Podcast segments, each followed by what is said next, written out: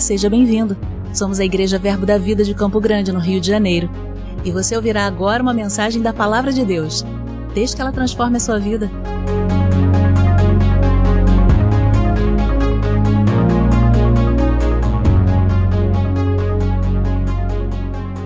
Nós estamos falando sobre alguns dos fundamentos e hoje eu quero trazer para você o que nós cremos, como nós vemos esse Deus da provisão, esse Deus que é aquele que se apresentou como o Todo-Poderoso, aquele que tudo pode. Então, abra lá comigo para a gente iniciar em Gênesis 17. Nós vamos falar um pouco e entender uma das bases daquilo que nós cremos e quem sabe aqui que nós não estamos mais na velha aliança, mas muitas vezes é, as pessoas confundem um pouco aquilo que era da velha aliança e nos pertence, aquilo que era da velha aliança e não nos pertence. Resumidamente falando, Jesus foi para a cruz e fez a seguinte separação: a maldição ele levou na cruz do Calvário. Para quê? Para que nós herdássemos as bênçãos de Abraão. Então, aquilo que foi para Abraão na velha aliança, ele vem para a nova aliança. As maldições da lei, elas ficam na cruz do Calvário. Amém? Então, tudo que se refere na velha aliança, no Velho Testamento, é uma sombra do que viria a ser para nós.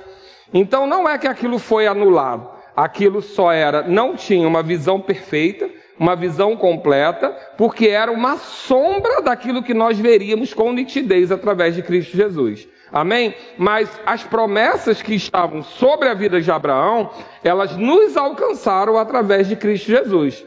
Gálatas diz que ele se fez maldito naquela cruz para que nós recebêssemos a bênção de Abraão. Ele se fez pobre para que nós fôssemos ricos e recebêssemos a bênção de Abraão, que era uma bênção associada à provisão e prosperidade também. Amém? Então, lá em Gênesis 17, no versículo 1, diz assim: Quando atingiu Abraão a idade de 99 anos, apareceu-lhe o Senhor e disse-lhe: Eu sou Deus Todo-Poderoso, anda na minha presença e ser perfeito. Essa é a apresentação de Deus a Abraão, Abraão ainda no caso, e esse Deus Todo-Poderoso é o uso da palavra El Shaddai, que a gente vai ver mais à frente, destrinchar mais ela. Essa palavra Todo-Poderoso, o Deus que tudo supre, ele se apresenta a Abraão dessa forma, porque ele tinha, ele depois diz a Abraão: sai da tua tenda, deixa a tua parentela e vai para o lugar que eu te mostrarei. Assim como Jesus diz para aqueles discípulos deixarem todas as coisas e seguirem a Ele, e nunca faltou nada a Ele, Deus está dizendo ali: Abraão, deixa toda a sua segurança e vai para um lugar onde eu vou te prover. Amém? Então ele se apresenta como o Deus Todo-Poderoso, aquele que pode prover Abraão para que ele possa receber as próximas instruções. E lá no versículo 5, ele diz: Abraão já não será o teu nome, e sim Abraão, porque pai de numerosas nações eu te constituí. Então ele está dizendo a Abraão não só uma mudança de nome, mas a importância da declaração sobre o nome. O dele é o Shaddai e o de Abraão, pai de nações. A importância de quem ele era se apresentando. E aí ele se apresenta assim a Abraão. E vai pra, comigo lá para mim, comigo para Gênesis 26, por favor. Gênesis capítulo 26 ele vai se manifestar para Isaac, filho de Abraão. Isaac recebe de Abraão, ele como descendência, os mesmos benefícios de Deus. E diz que, em Gênesis 26, diz que sobreveio naquele, fome àquela terra. Naquele lugar onde estava, veio, veio uma seca e veio fome. E lá no versículo 12, diz que Isaac semeou naquela terra, e no mesmo ano recolheu cem por um, porque o Senhor o abençoava. Então, independente da seca, independente da crise, independente da fome, Isaac, que, com quem Deus era, que Deus era com ele, semeava e colhia a cem por um. E aí, diz lá no versículo 13, Enriqueceu-se o homem, prosperou e ficou riquíssimo. Possuía ovelhas e bois e grande número de servos, de maneira que os filisteus lhe tinham inveja. Então aqui nós vemos que a bênção de Abraão, que foi se manifestou na vida de Isaac era uma bênção ligada à provisão, à multiplicação. E é importante aqui, eu gosto, eu falei pela manhã e vou repetir agora à noite, que muitas vezes você ainda está tímido para dizer que você em Cristo Jesus é rico. Porque a Bíblia diz que Jesus se fez pobre para você ser rico. Nosso entendimento de riqueza é o suficiente para você e ainda sobra para abençoar. Amém? Nós não falamos de riqueza com valores. Ainda comentei aqui pela manhã, alguém que ganha um salário mínimo ou dois salários mínimos e tem as suas necessidades supridas e ainda abençoa, é tão rico ou mais rico do que alguém que ganha 30, 40, 100 mil, mas que vive com necessidade. E eu conheci casos assim. Eu citei aqui pela manhã o exemplo de uma senhorinha que eu conhecia, aposentada, e só ela na família era crente. Os filhos não eram crentes, não seguiram a ela. E ela ganhava uma pensão de aproximadamente dois salários mínimos. Ela vivia muito bem, ela tinha a casa dela, ela era viúva, manteve a casa dela, deu a casa para os filhos. Mas aqueles filhos, eles lidavam com muito mais dinheiro do que aquela mulher. Mas você sabe que chegando no final do mês, aqueles filhos recorriam àquela mulher para poder ter recurso, e ela era uma dizimista, criticada por eles, porque recebia uma pensão relativamente pequena, ainda dizimava, tinha as necessidades dela suprida e ainda abençoava os filhos. Então isso é riqueza em Deus, amém? Provisão e prosperidade não tem a ver com seu contra-cheque. Amém, querido? Provisão e, eu creio que seu contra-cheque vai ganhar muitos dígitos. Amém, que seja assim. Mas não confie no seu contra-cheque para saber se você é rico ou não. Amém? Deus tem muitas maneiras de prover você, independente do seu contra-cheque. Amém? E aí ele diz aqui que ele ficou riquíssimo. Então, se você tinha constrangimento de dizer que você era rico, agora você vai poder dizer que você é riquíssimo. Amém? Porque você serve a um Deus abundante. Você serve a um Deus que vai além daquilo que você pediu, pensou, imaginou. É um Deus que é o Deus do, do, do pão, mas ele também é o Deus da semente. Ele é o Deus que sustenta você, mas que dá para você investimentos para você multiplicar. Ele é o Deus do leite, mas também do mel. Ele é o Deus que te provê no seu sustento, mas também te dá mimos. Porque o leite é para sustento, mas o mel é para acariciar mesmo. Amém? Então esse é o Deus que você serve. Lá no versículo 24 diz: Na mesma noite lhe apareceu o Senhor a Isaac e disse: Eu sou o Deus de Abraão, teu pai. Não temas, porque eu sou contigo. Abençoar-te-ei e multiplicarei a tua descendência por amor de Abraão, meu servo.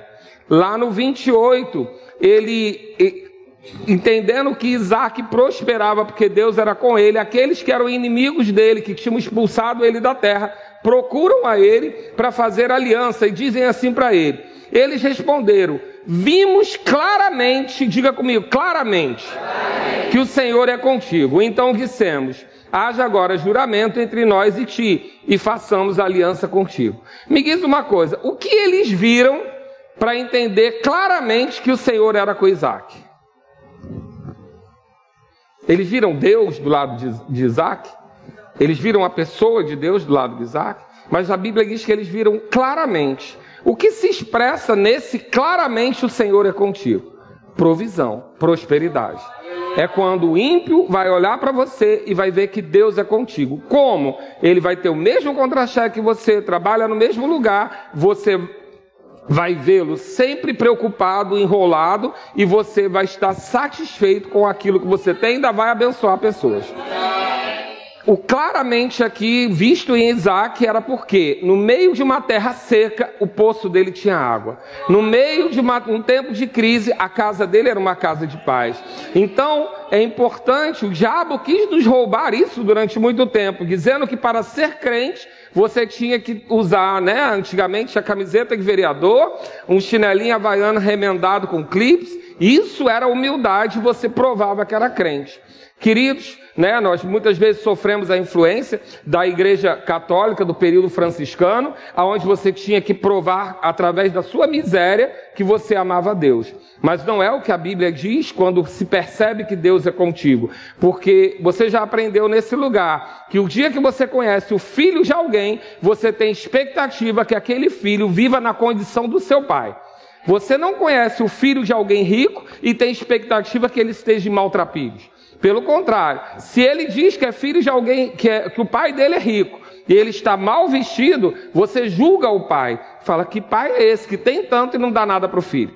Não é verdade? Então, eles viram que o Senhor era com Isaac, por quê? Porque viram o cuidado de Deus com a vida de Isaac. E não vai ser diferente com a minha e com a sua vida. As pessoas vão ver que, independente do nosso contra-cheque, independente do nosso diploma, independente do que a gente ganha, o Senhor é conosco. Por quê? Provisão e prosperidade nos acompanham. Eu testemunhei aqui pela manhã, não pretendo voltar ao testemunho agora, mas testemunhei da minha vida pessoal. Eu vim, eu venho de um meio, eu trabalhei 30 anos com mercado de moda. E você sabe que mercado de moda é um mercado de vaidade. Nós lidamos, vendemos vaidade. A moda é, um, é um, um, uma mercadoria muito associada à vaidade. Porque a moda, o que é a moda? A moda é a distinção que se faz de um grupo para outro. Você usa uma determinada roupa para você se distinguir a classe que você pertence. Eu tirei a poesia da moda para você. Você achava que era uma força de expressão, uma força artística, mas a moda foi criada no processo da, da, da, da, do reinado na França, aonde a burguesia começou a ter acesso à mesma roupa que a nobreza. E como a nobreza não queria se vestir igual a burguesia, o que eles faziam? Quando a burguesia comprava roupa, fazia roupa igual, eles mudavam a roupa, porque eles não queriam ser confundidos com a burguesia, porque a burguesia não tinha berço, e eles queriam mostrar que eles tinham berço.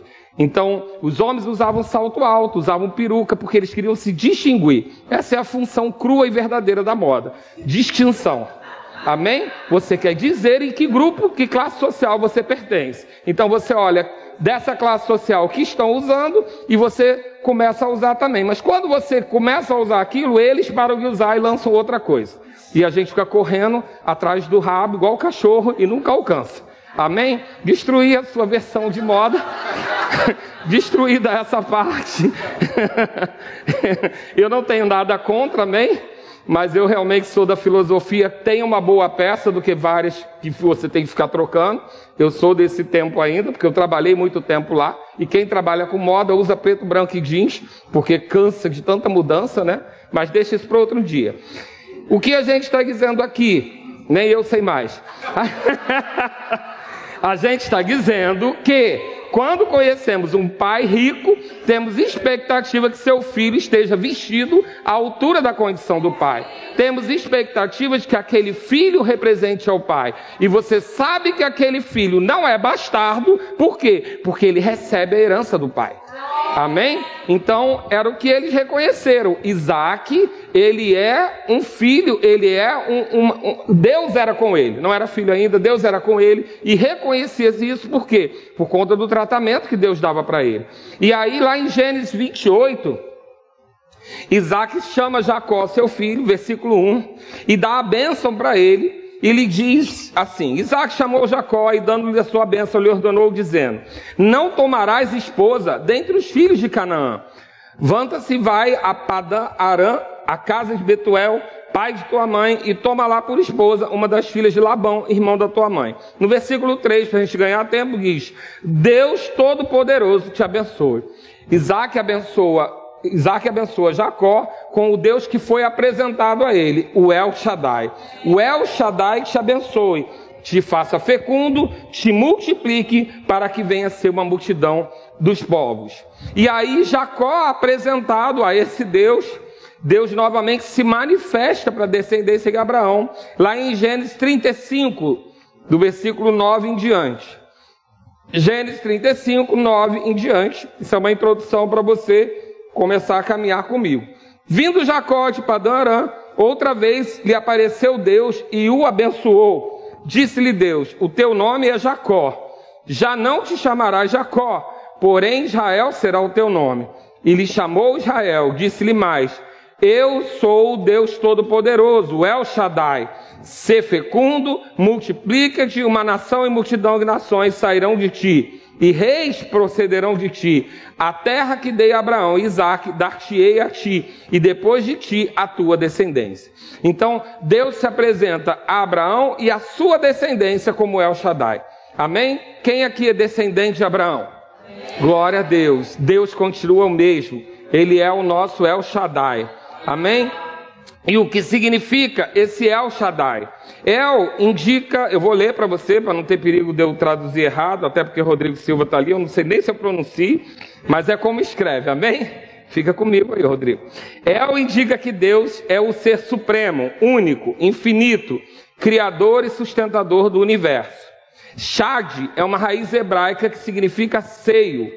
Shaddai é o derivado de Shad, ideia de nutridor, sustentador, aquele que é capaz de satisfazer. A palavra conjunção El Shaddai significa o Deus Todo-Poderoso, nome que revela a sua capacidade de dar mais do que o suficiente. Diga comigo, mais do que o suficiente. Deus de abundância. Basicamente, esse nome se deriva da palavra campo, que nos dá a ideia de abundância, mas também é traduzida por seio, ou aquele que tem muitos seios o que significa alimentação e produtividade. Nesse aspecto, Deus está nos dizendo: eu sou mais do que o suficiente para satisfazer as tuas necessidades em toda e qualquer situação. Então, quando nós pensamos nessa palavra, nós estamos associando a, nutri a nutrição, nós estamos entendendo como um seio materno. E eu dei o exemplo aqui também pela manhã de quando nós estamos andando de carro para fazer uma viagem e estamos com fome, torcendo para ter uma parada e não tem nenhuma parada. E você vai andando e você começa a ficar atento à sua fome. Mas se tem um bebê lá e ele está no colo da mãe, ele está preocupado? Não. Porque a nutrição dele está ali, ao alcance dos seus, dos seus olhos. Amém? Então, na realidade, muitas vezes, quando é, um bebê de primeira viagem, a mãe vai no, no, pediatra e preocupada, né? Se for menino, principalmente, que chora três, três horas com fome, normalmente, a mãe fica, às vezes, sujeita a pensar: eu não preciso dar um complemento, eu não preciso dar alguma coisa. E, normalmente, o médico diz: não, o seu leite é o suficiente para nutri-lo.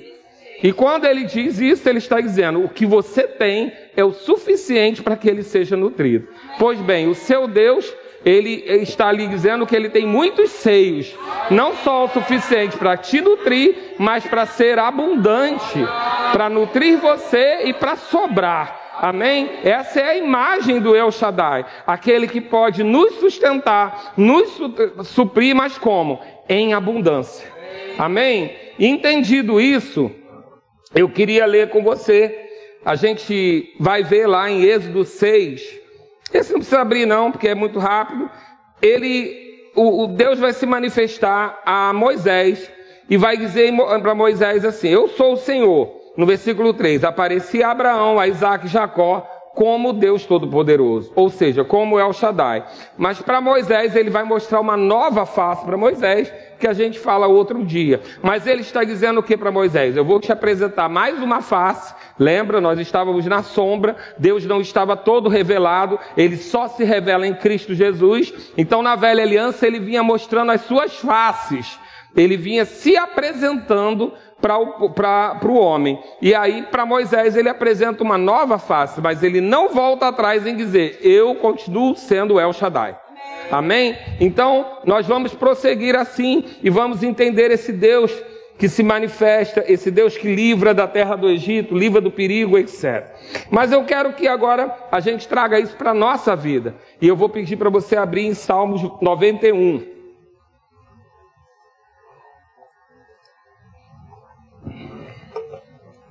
Salmos 91, ele vai falar, ele vai apresentar aquilo que se via de Deus e que se cumpriria em Cristo Jesus. Davi, Davi ou salmista aqui, que eu não, não estudei quem foi, ele vai demonstrar aqui uma, a impressão que ele tem desse Deus. E ele começa a dar uma descrição e eu quero que você acompanhe comigo. Ele começa nesse salmo nós vamos ter princípios e promessas. Diga comigo, princípios e promessas. É muito importante que o crente entenda que para toda promessa existe um princípio. E para todo princípio existe uma promessa. Amém? Nós não podemos ficar só com as promessas, nem só com os princípios. Nós temos que sempre casar princípio e promessa, porque aquele que semeia tem expectativas de colher, aquele que cumpre o princípio deve ter expectativa da promessa. Amém? Glória a Deus. Então lá ele diz alguns princípios para que a gente conheça esse Deus. Ele diz: o que habita no esconderijo do Altíssimo e descansa à sombra do Onipotente, diz o Senhor, diz ao Senhor, meu refúgio e meu baluarte, Deus meu em quem confio. Então aqui ele está falando de princípios. De quem é essa parte? Diga, nossa. É minha parte. Sou eu que faço. Se eu sou aquele que habito, não visito, não passo como hóspede, mas habito no esconderijo do Altíssimo, ou seja, tenho relacionamento com Deus, tenho intimidade com Deus, e descanso aonde? A sombra dele. Esse descansar à sombra tem dois sentidos. Tem o sentido de que você confia, porque só descansa quem confia. Amém? Só descansa quem confia. Quem sabe que está guardado. Mas descansa onde? A sombra, ou seja, bem próximo. A gente, às vezes, quando fala que a sombra de Pedro curava, a gente associa que a sombra, a sombra era poderosa. Não. A sombra de Pedro significa uma proximidade de Pedro a ponto de ser alcançado pela sombra. Porque você só é alcançado pela sombra de alguém quando você está próximo. E essa proximidade fazia com que as pessoas usufruíssem da unção que estava sobre a vida de Pedro. Elas não usufruíam de casa. Nós sabemos que o espírito, o poder, a unção, ela não está limitada a quatro paredes. Quantos testemunhos nós temos de pessoas sendo curadas em casa através do YouTube? Mas pode funcionar, pode atender, mas a sombra próximo em relacionamento tem muito mais chance de você usufruir. Então, aquele que habita, ou seja, está estabelecido, tem convívio, não é um hóspede, não é um visitante, e está perto desse Deus, e ele tem esse, essa confiança, está tão próximo que é coberto pela sombra, esse é o princípio.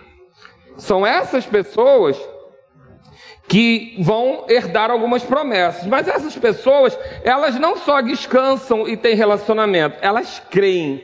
E quem crê, fala. Quem crê, diz o que crê. Então ele diz: e diz ao Senhor.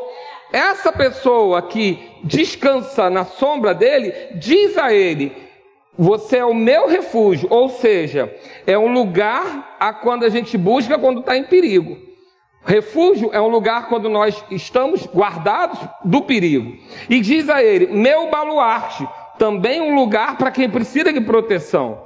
E meu Deus meu em quem confio.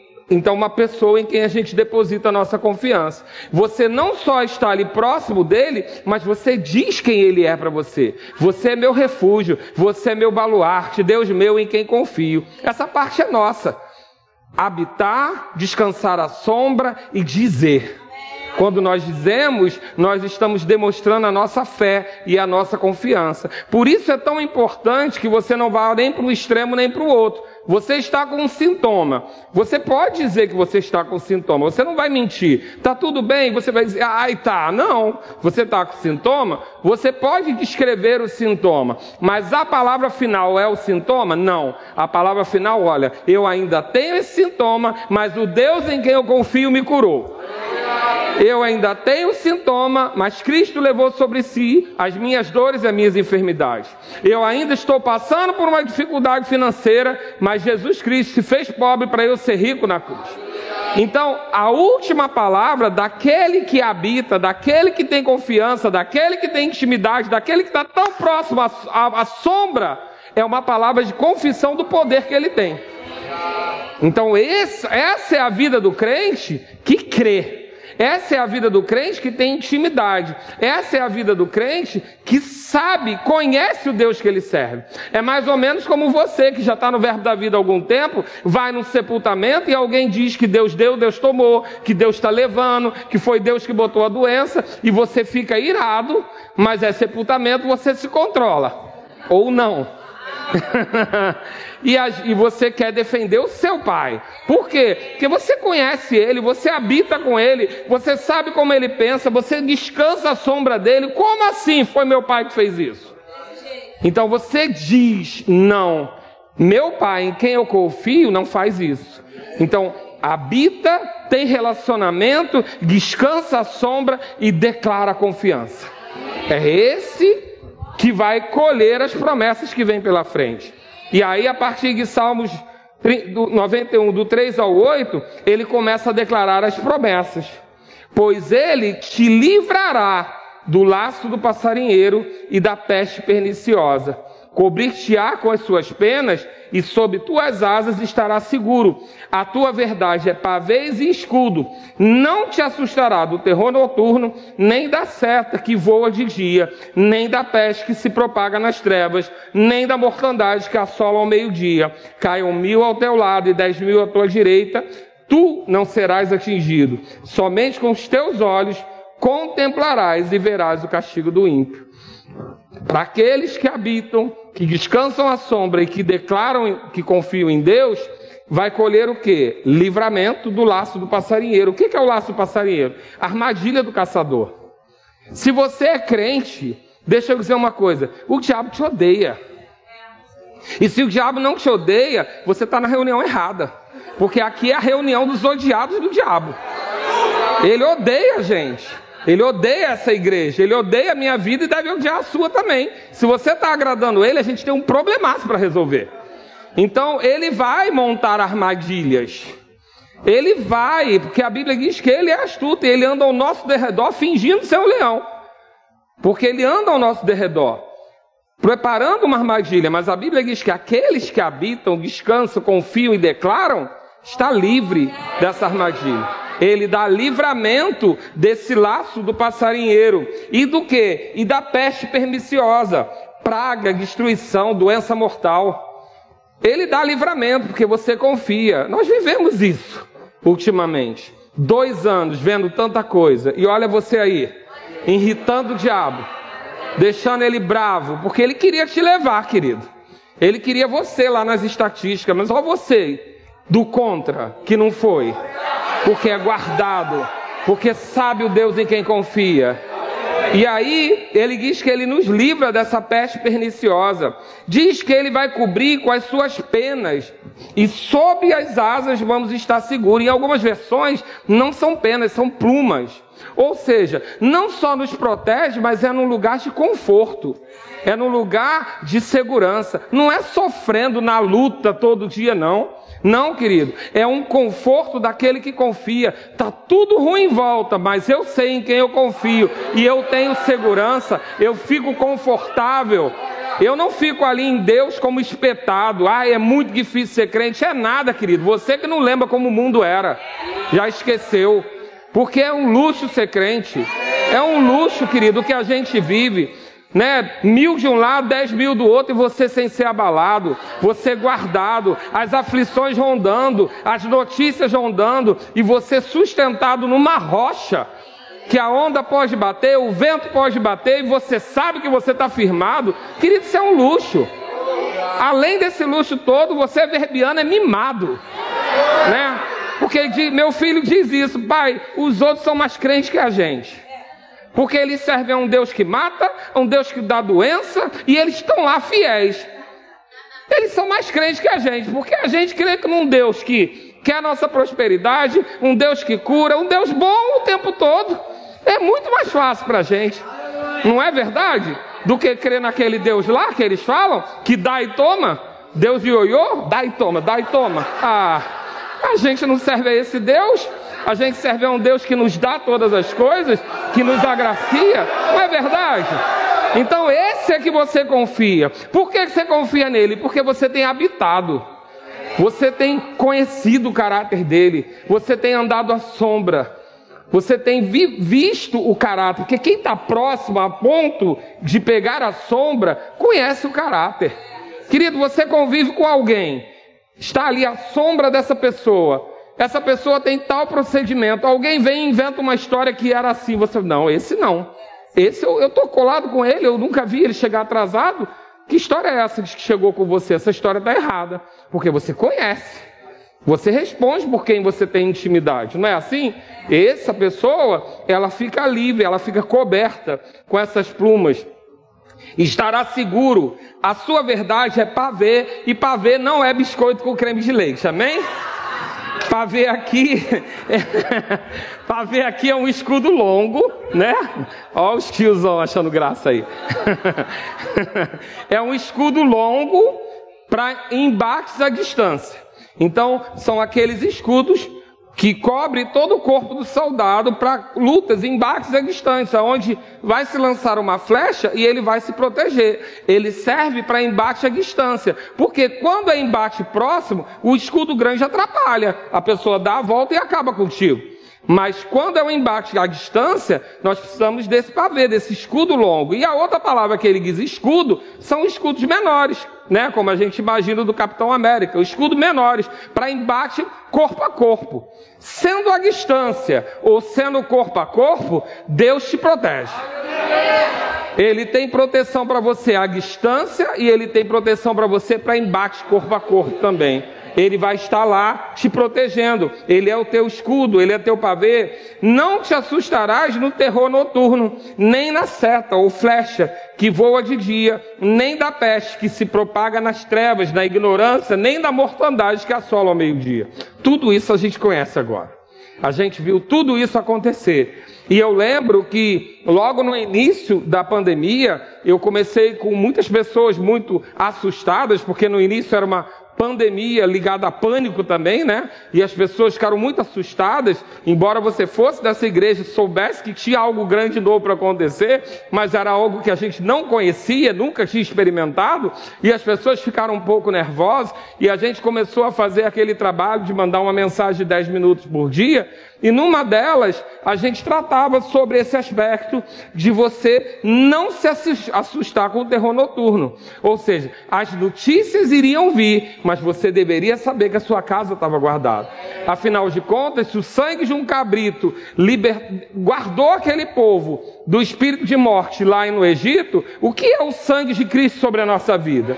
E esse sangue nos guarda, esse sangue na nossa casa nos guardou, estamos todos aqui. Amém? Não perdemos ninguém para essa peste perniciosa. Não perdemos ninguém para esse terror que assombrou. Por quê? Porque sabemos em quem confiamos. Amém? E ele diz: caiam mil ao teu lado e dez mil à tua direita, tu não serás atingido. Ou seja, as notícias vão vir o tempo todo. Querido, nós estamos vivendo num tempo que você não dá conta da notícia. Eu, eu hoje estou escolhendo. Porque não dá para acompanhar alagamento aqui, é, guerra na Rússia, crise no, não dá, né? A gente vê que alguém tem um chamado, a gente apoia, a gente tem compaixão, ora, mas não dá mais para acompanhar tudo, é muita notícia. Você acorda de manhã, vai olhar no, no, no relógio do telefone e está lá uma, uma tragédia, né? Contando para você. Então são muitas notícias. Não porque aumentou, é só porque agora elas são noticiadas. As pessoas já eram abusadas, as pessoas já faziam aborto, as pessoas já sofriam, as pessoas já eram torturadas, só que a gente não sabia. Agora a gente sabe. Então não mudou tanta coisa assim. A gente sabe que já havia. Haviam muitas coisas que aconteciam, mas que nem se falava. Agora todo mundo fala. a gente chega às notícias. Então as notícias aumentam a cada dia. Mas você, você não vai ficar assustado. Você vai ter compaixão. Desculpa, você vai cumprir o papel da igreja, mas você não vai viver assustado e alarmado pelas notícias, porque deixa eu dizer, elas não vão melhorar. Elas não vão melhorar. As notícias vão continuar, os homens vão ficar, como a Bíblia diz, cada vez mais insensíveis, mais frios, né? Vão, vão viver uma série de coisas que vão trazer consequências, mas e você vai se assustar? Não, você está à sombra do Altíssimo. Amém? Você está guardado numa aliança, porque você escolheu onde você habita. E cai um mil ao seu lado, dez mil à sua direita, tu não será atingido. Você está guardado, independente do que está acontecendo. A gente não deseja que as pessoas caiam ao nosso lado, mas a gente tem que saber que se elas caírem, é porque elas não têm a aliança que a gente tem também. Amém? Então nos guardamos nisso. Não vamos ter aflições? Claro que vamos ter. Mas não vamos ficar assustados, porque a Bíblia diz que Jesus venceu o mundo. Então nós vamos nos permanecer aí. somente com os nossos olhos vamos contemplar e ver o castigo do ímpio.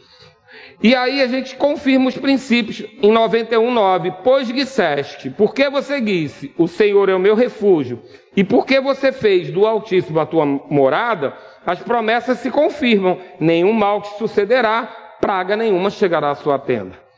Amém? Eu dei um exemplo de manhã aqui, mas não vou repetir não, que as mulheres ficaram muito chateadas, mas praga nenhuma, querido. E praga nenhuma é barata, rato, é vaso entupido, tudo isso é praga. Porque incomoda, mosca, tudo isso. E às vezes a gente não tem, não tem é, é, discernimento de que essas coisas não podem ser comuns na nossa vida. Primeiro porque a gente tem um padrão de excelência que não pode permitir. Amém? É, uma vez nós fomos para uma casa de praia, alugamos uma casa de praia, dormimos num colchão indesejável e levamos sarna para casa. E quando fomos no médico, o médico falou: Mas não tem cabimento, porque sarna é de alguém que vive num lugar, num ambiente sujo. É muito difícil ser contaminado com sarna. Eu conheço vocês, né? A pediatra deles, sabia como a gente cuidava, tratava. Não é comum. Vocês estiveram em algum lugar diferente? Eu falei, uma casa de praia. E aí a gente descobriu que estava lá. Mas aquilo não pode estar na minha casa. Primeiro, porque eu tenho um padrão de excelência que não vai permitir. E segundo, por quê? Porque praga nenhuma tem que entrar na minha casa. E eu preciso ter posicionamento em relação a isso. Tá? Eu não vou dar os detalhes, mas eu dei o testemunho de manhã de um rato que apareceu na minha casa por esses dias. Uma praga. Você dormir sabendo que tem um bicho daquele dentro da sua casa e não sabe onde vai passar. É muito ruim. E aquilo me incomodou muito, mas era uma semana muito agitada. Eu não tinha tempo para cuidar disso. Marcela estava viajando. Amém? e aquilo incomodando. Então chegou no meu dia de folga, eu falei: hoje esse rato, acordei desarrumando tudo para o rato. E aí, contei de manhã. O que, que eu fiz? Depois de muito tempo, já embaraçado, que o rato não aparecia, eu fui orar. Podia ter orado do início.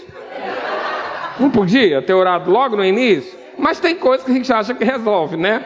A gente ainda pensa, ah, vou incomodar Deus com isso não. Querido, Deus, não, Deus é muito maior que o Google. Você incomoda o Google o dia inteiro. Deus resolve muito mais coisa que o Google. Amém? E eu fui orar. E depois que eu fui orar, Gabriel viu o rato. E o rato teve seu fim merecido. Não vou dar detalhes, não. Vou dar detalhes, não, que o pessoal ficou assustado. Mas o rato teve seu fim merecido naquele dia, logo após a oração. Por quê? Porque eu lembrei dessa palavra. Nenhuma praga tem que entrar na minha tenda. Amém, querido? Isso tem que servir para a nossa vida também. Amém? E aí, ele continua lá. Salmos no 91, 11. Porque os teus anjos, aos seus anjos dará ordem a teu respeito, para que te guardem em todos os teus caminhos. Diga comigo, todos os teus caminhos. E a gente tem muito mais facilidade de acreditar em demônio do que em anjo. Porque se eu contar para você que alguém chegou aqui endemoniado e se virou e fez e aconteceu, você acha normal. Você acredita. Não, aquela pessoa causou uma confusão, ela está endemoniada. Você acredita. Mas se eu disser que tem anjos grandes ao seu lado te guardando, talvez você ache que seja uma figura de linguagem. Não, querido. Os anjos são reais e eles nos guardam. E eles recebem comando de Deus para te guardar. Eu não tenho base doutrinária para dizer que você dá ordem aos anjos, porque a Bíblia ali está dizendo que é o Senhor que dá. Mas o que eu sei é que eles obedecem à palavra de Deus. E se da sua boca sair a palavra de Deus, é como Deus falando. Amém? Então nós precisamos, nós precisamos saber isso. Quando você sai, tem anjos te guardando. Você está guardado por anjos, querido. Você entra num avião, num carro, em qualquer lugar, tem anjos indo à sua frente. Os professores de submissão à autoridade, eu falei de manhã, só diz que eles não avançam o sinal, nem passam da velocidade permitida. Não sei qual a base doutrinária deles, mas na dúvida você respeita, bem? mas o que nós entendemos na realidade é que existem anjos. E os anjos não são aquelas criancinhas de cabelo encaracolado. A Bíblia diz que quando o contato com os anjos, as pessoas se assustavam. Porque eram seres diferenciados, grandes, tinham poder envolvido. Então, nós devemos saber e crer que Deus envia esses anjos para a gente. Não é o anjinho da guarda, não, anjos poderosos que nos guardam. Amém, querido? Se o diabo tem os demônios dele, nós temos os anjos que são maiores. que são em maior quantidade, que estão nos guardando. Amém? E Deus dá ordem e comandos para quem? Para aqueles que habitam, para aqueles que descansam, para aqueles que dizem o quanto confiam. Cada vez que você diz eu confio no meu Deus, é como se você estivesse aumentando o bônus do seu anjo é dizendo: Olha, tem carga aqui, eu confio no meu Deus, glória a Deus, Deus me guarda, Deus é poderoso. Cada vez que você fala uma coisa dessa, é igual videogame, vai enchendo o tanque dele, para ele te proteger, para ele te guardar. Cada vez que você declara contrário à palavra, você bloqueia a ação dele. Porque ele, ele é movimentado pelas ordens de Deus. E aonde estão as ordens de Deus? Aqui. Então a tua a palavra tem que estar na tua, no teu coração e na tua boca para que você dê munição para eles trabalharem, porque o Senhor envia eles para te guardar em todos os teus caminhos. Não é em qualquer caminho, não é só num caminho ou outro, é em todos. Aquele lugar onde o ex mandou você entrar, aquele lugar os anjos te guardam. Amém? Então você está guardado. Salmo 91, 12 ao 13 diz: Eles, os anjos, te sustentarão nas mãos para não tropeçarem em alguma pedra pisarás o leão e a áspide, que é uma cobra venenosa. Calcarás aos pés o leãozinho e a serpente. Te colocará num lugar que, independente do desafio, daquilo que vier te atingir, você está guardado por eles. Amém? E lá no Salmo 91, 14 ao 16, ele conclui dizendo: Porque a mim se apegou com amor, e ele faz aí sete promessas maravilhosas. Eu o livrarei poluei a salvo, porque conhece o meu nome, ele me invocará e eu lhe responderei. Na sua angústia eu estarei com ele, livrá-lo-ei e o glorificarei, saciá-lo-ei com longevidade e lhe mostrarei a minha salvação. Simplesmente pelo fato de você se apegar a ele com amor e conhecer o seu nome, ele vai te dar essas sete chaves Sete chaves poderosas para você ter uma vida nessa terra, reinando. Amém? E essas sete coisas que Deus quer fazer por você, eu vou citar rapidamente aqui. A primeira delas é livrar. Livrar por quê? Porque existe um opressor, Satanás. Nós sabemos que ele é o opressor, tanto que Jesus andou por toda parte fazendo bem e livrando a todos os oprimidos de Satanás. Então há um opressor e há um libertador, Jesus Cristo. Jesus veio para que a gente tivesse vida e que tipo de vida? Em abundância. Jesus veio para nos desfazer as obras de Satanás. Então existia um opressor, nós habitávamos no império de trevas, mas fomos conduzidos num salto para um reino do Filho do seu amor. Então nós fomos livres, libertos. O que ele quer fazer também é aqueles que confiam pôr no alto retiro, levar a um lugar alto, pôr um lugar de segurança. Você hoje habita ao lado da destra de Deus em Cristo Jesus. Você está no lugar de autoridade, Satanás está embaixo dos teus pés. Você está no lugar de segurança em Cristo Jesus. Essas promessas de Salmo, todas elas foram realizadas, foram confirmadas na cruz do Calvário. Você só tem agora que reter, você só tem agora que pegar ela para você, receber isso na sua vida. Amém? Então, ele diz colocar nesse alto retiro, lá em Efésios 1, 22, diz que e pôs todas as coisas debaixo dos pés, e para ser o cabeça sobre todas as coisas, o deu à igreja. Somos nós que estamos nessa posição, nesse alto retiro. Outra coisa, responder quando invocado, nós temos um nome que é sobre todo nome, em nome de Jesus. Quando nós invocamos o nome, nós vamos ser respondidos, devemos saber disso. Vamos ver isso na, na nova aliança, quando Jesus, na própria oração para ressuscitar Lázaro, ele diz: Eu sei que o Senhor sempre me responde, eu sei que o Senhor me ouve, mas para esse povo aí que ainda não te conhece, eu vou fazer a oração para estabelecer a ordem aqui. Mas eu sei, eu sei que você me responde. A Bíblia diz que aquele que procura acha, o que busca encontra.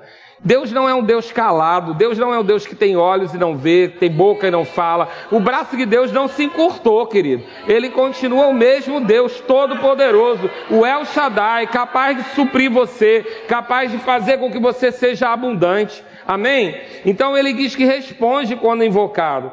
Lá em Isaías 43, a gente não vai ler, do 25 ao 26, diz para a gente lembrar, procurar lembrar, ou seja, invocar o seu nome e lembrar os seus benefícios.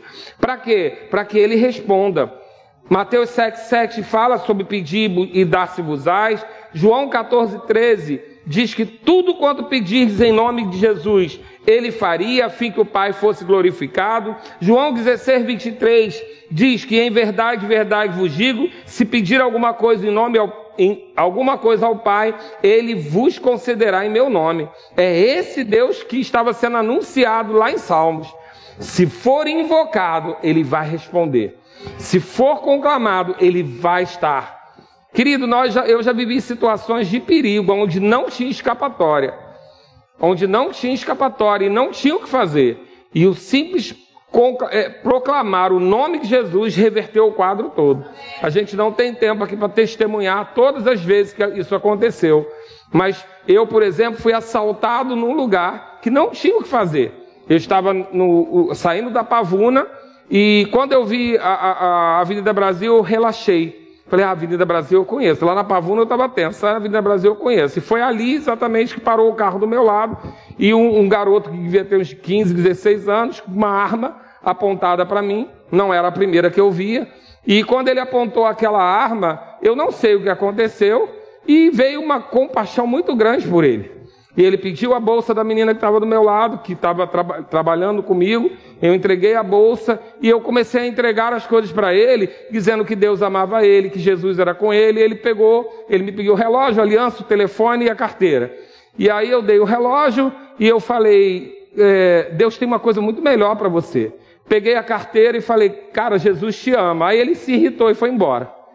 Graças a Deus, porque eu não queria dar minha aliança. O restante estava tudo certo. Carteira, Moleza, peguei o telefone, resolvi os cartões, não ando com muito dinheiro, estava tranquilo, relógio também, vem um, vai outro, está tudo certo. Mas o meu telefone dá trabalho, mas eu não queria que levasse a minha aliança, porque minha aliança é minha aliança. Não quero outra, eu quero essa.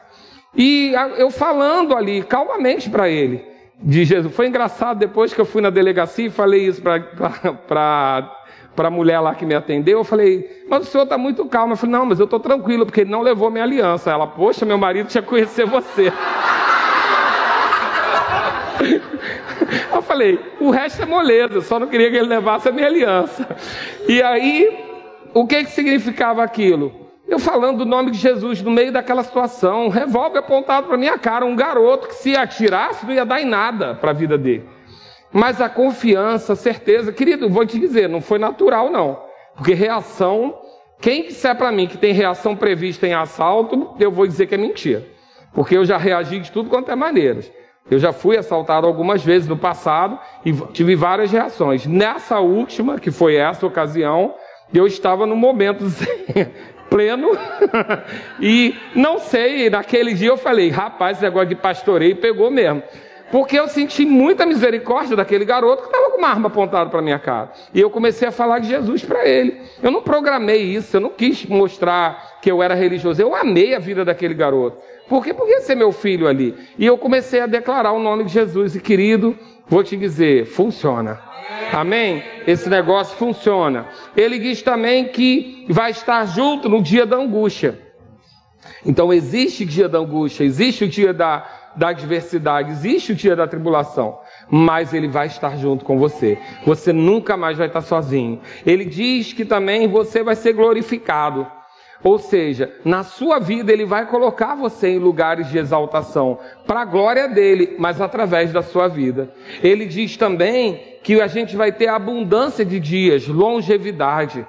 Querido, isso é tão importante você entender, porque se você sabe que você vai viver muito, não é qualquer situação que vai te desesperar. Se você sabe que a promessa de longevidade é para a sua vida, que Deus quer que você nessa terra tenha dia longo, Primeiro que você vai considerar os seus atos por conta do pensamento de eternidade, mas também você vai entender que não é qualquer laudo que te leva, não. Naturalmente, existem doenças que, que só de dar o laudo você já perde tempo. Mas quando você tem a consciência de longevidade, essas notícias elas não chegam para você tão frias. Você sabe que tem uma promessa na sua vida, porque se você habita no esconderijo do Altíssimo, se você está à sombra do Onipotente, você vai viver muito tempo, porque você confia no Deus que você serve. Amém? E ainda que a morte te ronde, você vai dizer: Epa, eu honrei meu pai e minha mãe, eu vou viver muito tempo. Amém? E a última é mostrar a sua salvação. Considerar que você foi salvo em Cristo Jesus, pela graça você foi salvo. E salvação é livre de perigo, livre de morte, livre de maldição. Amém? Livre da miséria, livre da doença, livre da pobreza, livre da falta, livre da morte, da morte espiritual. Tudo isso você foi salvo. Por quê? Porque você confia nesse Deus. Então, esse é o nosso El Shaddai o Deus mais que abundante. O Ministério de Música pode subir. E o que, que me fez me inspirar para essa ministração? Queridos, eu ganhei um passeio em Foz do Iguaçu. Nunca desejei ir, nunca achei, nunca me interessei. Mas quando eu fui chegando naquele lugar, quanto mais eu chegava perto daquela cachoeira, foi me subindo uma emoção.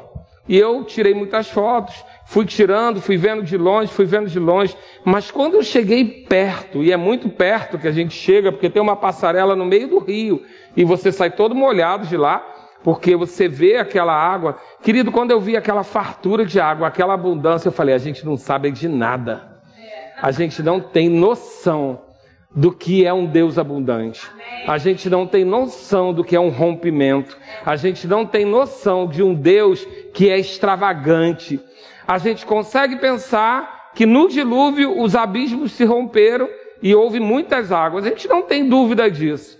Mas quando a gente recebe uma palavra de rompimento, a gente pensa em algo pequeno. Querido, estar diante daquilo ali, saber que Deus fez aquilo, me fez rever muita coisa. Marcela ficou rindo de mim porque eu comecei a chorar. Eu fiquei emocionado. Eu fiquei emocionado com a cachoeira? Não, fiquei emocionado com Deus da cachoeira. Eu olhei para aquilo e falei: Isso é abundância, água para tudo quanto é lado, um estrondo, uma, um barulho das águas. Que querida, eu ficava ali o dia inteiro naquele negócio. E aquilo foi me inspirando, aquilo foi me fazendo ver, meu Deus, como a gente limita esse Deus. Como a gente é, tem pequenez de pensamento, né? A Bíblia diz que ele vai derramar bênçãos sem medida, mas a gente não consegue ir nesse sem medida. E quando eu olhei aquelas águas que não paravam de jorrar e de tudo quanto é lado, eu falei: Isso é um Deus abundante. Esse é meu El Shaddai. É nesse que eu confio.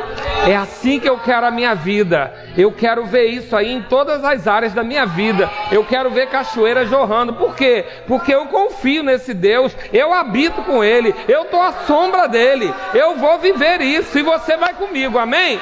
Nós vamos viver isso, querido. Porque Ele é o Deus mais que abundante. Ele é o Deus que te supre. Ele é o Deus que te sustenta, mas que é com fartura. E nós vamos viver isso em nome de Jesus. Amém? Você aprendeu alguma coisa hoje? Então fica de pé e vamos adorar esse Deus. Glória a Deus. Obrigado, Pai. Obrigado, Pai. Eu vou fazer o que sempre, né? Vou me meter. Eu prefiro que você cante a última que você cantou, para a gente usufruir mais um pouco daquela unção.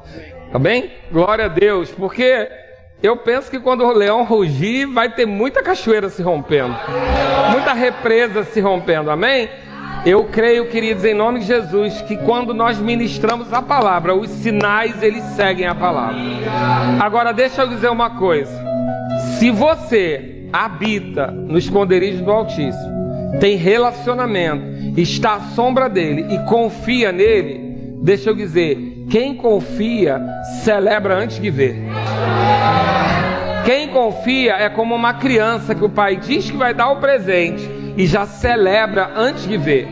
Se você confia que esse Deus é um Deus de abundância, deixa eu dizer uma coisa: se comporte como alguém que tem um Deus de abundância. Porque o mundo diz que rico ri à toa. E hoje você aprendeu que você é riquíssimo. O mundo celebra coisas naturais, nós celebramos coisas espirituais. Então, deixa eu dizer uma coisa: Deus não vai ver a sua confiança em murmuração, Deus não vai ver a sua confiança em abatimento. Deus não vai ver a sua confiança em declarar o que o diabo fez. A sua confiança vai ser demonstrada naquilo que Deus pode fazer. Então, vamos dizer para as circunstâncias qual é o tamanho do nosso Deus? Glória a Deus. Obrigado, Pai. Eternamente haverá um rei.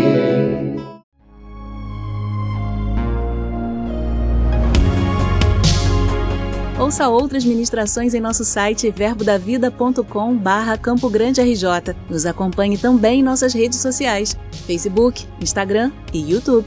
Seja abençoado na prática dessa palavra.